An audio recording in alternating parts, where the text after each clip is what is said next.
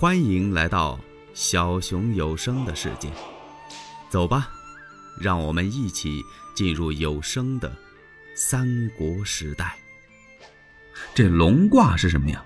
其实就是龙卷风。远了一看呢，就在那儿积雨云下，好像是个漏斗似的，在那舒卷下垂。古代人呢，缺乏对科学的了解，以为呀，那是施雨的真龙在下卦吸水呢。这个景色是十分壮观呐！曹操是越看越高兴，他手捻胡须，回过身来：“哎，玄德，你可知龙之变否？这龙变化多端，你知道吗？”玄德一听，摇摇头：“哈哈，回禀丞相，我未知其详啊。”哈哈哈哈哈！玄德公。龙非常之妙啊，它能大能小，能生能隐，大则星云吐雾，小则隐介藏形，生则飞腾宇宙之间，隐则潜于波涛之内。就是说啊，龙这个东西是能大能小，能生能藏啊。玄德呀，方今春申，龙乘时变化，由人得志而纵横于四海。龙之为物，可比当时之英雄。说到这儿，曹操把大指挑了起来，把嘴这么一撇，把这头一晃，神气是十分得意。曹操这几句话说的，玄德心里边一动，他觉得曹操这个人很有才华，说的不错。不过看曹操这神气。他有龙比到人，又说当时之英雄，看他那个神态呀，曹操是以英雄而自居。说着话，两个人又归坐了。曹操就问他：“哎呀，玄德公，你久历四方，可知当世之英雄是谁吗？你能不能跟我讲一讲啊？”啊，玄德心想：这是什么意思啊？他不是要试探于我？我就给你装一装糊涂吧。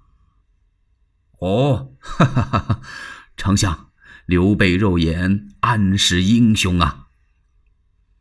哎，曹操一听，摇摇头。玄德，你过谦了。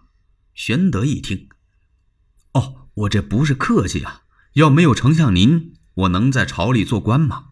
现在您要问我黄瓜辣椒怎么种，我能给您说说。天下英雄啊！哼，我确实说不上来呀。好，好，好，玄德，即便这英雄你没见过面，难道你还没有听过他们的名字吗？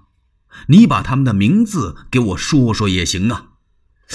哎，这个，玄德一想，不说几个看来是不行了，干脆我给你说点儿搪塞搪塞算了。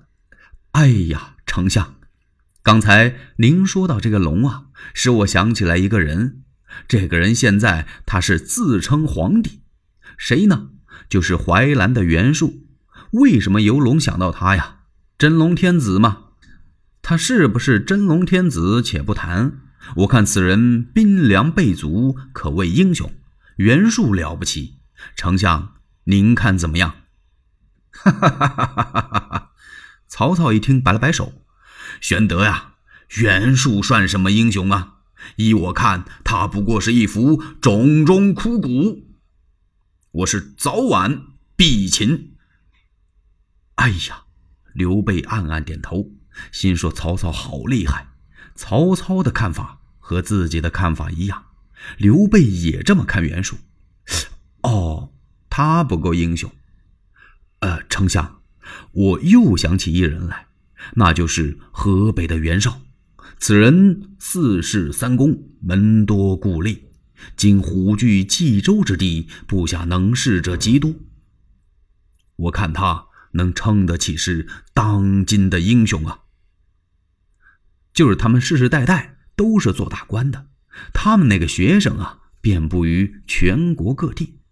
如今他的地盘也大，占着好几个州。这手底下呢，文人武人也特别的多，这个够得上是英雄吧？曹操晃了晃头，玄德，袁绍称不起是英雄，因为袁绍这个人，他色厉而胆薄，好谋无断，干大事而牺牲，见小利而忘命，非英雄也。哼，曹操这几句话挺厉害，他给袁绍这个人的几句评语啊，是恰如其分。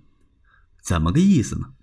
他说袁绍这个人，你看他外表挺厉害啊，他胆儿特别小，这叫色厉胆薄，好谋无断呢。他智谋可不少，但是他总下不了决心，优柔寡断，干大事而牺牲，做点大事情他不愿意付出代价，见小利而忘命，他就图眼前的这点利益，所以他不够个英雄。那还有一人。此人名震八郡，威震九州。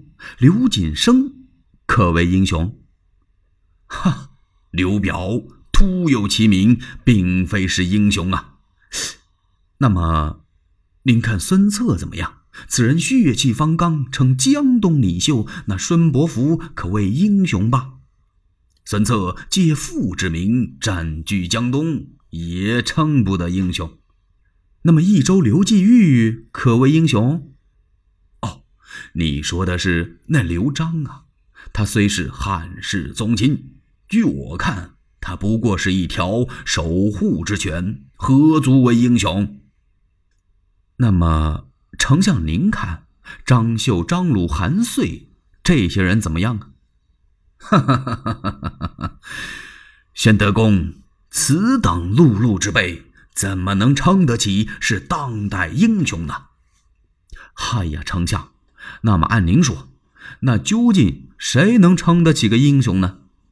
这“英雄”二字，他就应该胸怀大志，富有良谋，有饱藏宇宙之机，吞吐天地之志。丞相，但不知谁能当之？曹操听到这儿，微微一笑。他用手指了指刘备，然后又指了指自己。今天下之英雄，唯有玄德与操耳。哎呀，这可把刘备吓坏了，哗啦一下，侍柱杯筷都掉地上了。与此同时，只听咔啦一声，半空中打了一个霹雷。这真是免从虎穴，暂其身，说破英雄。竟杀人！欲知后事如何，且听下回分解。喜欢小熊的话，请点赞、订阅、加关注，你们的支持是小熊最大的动力。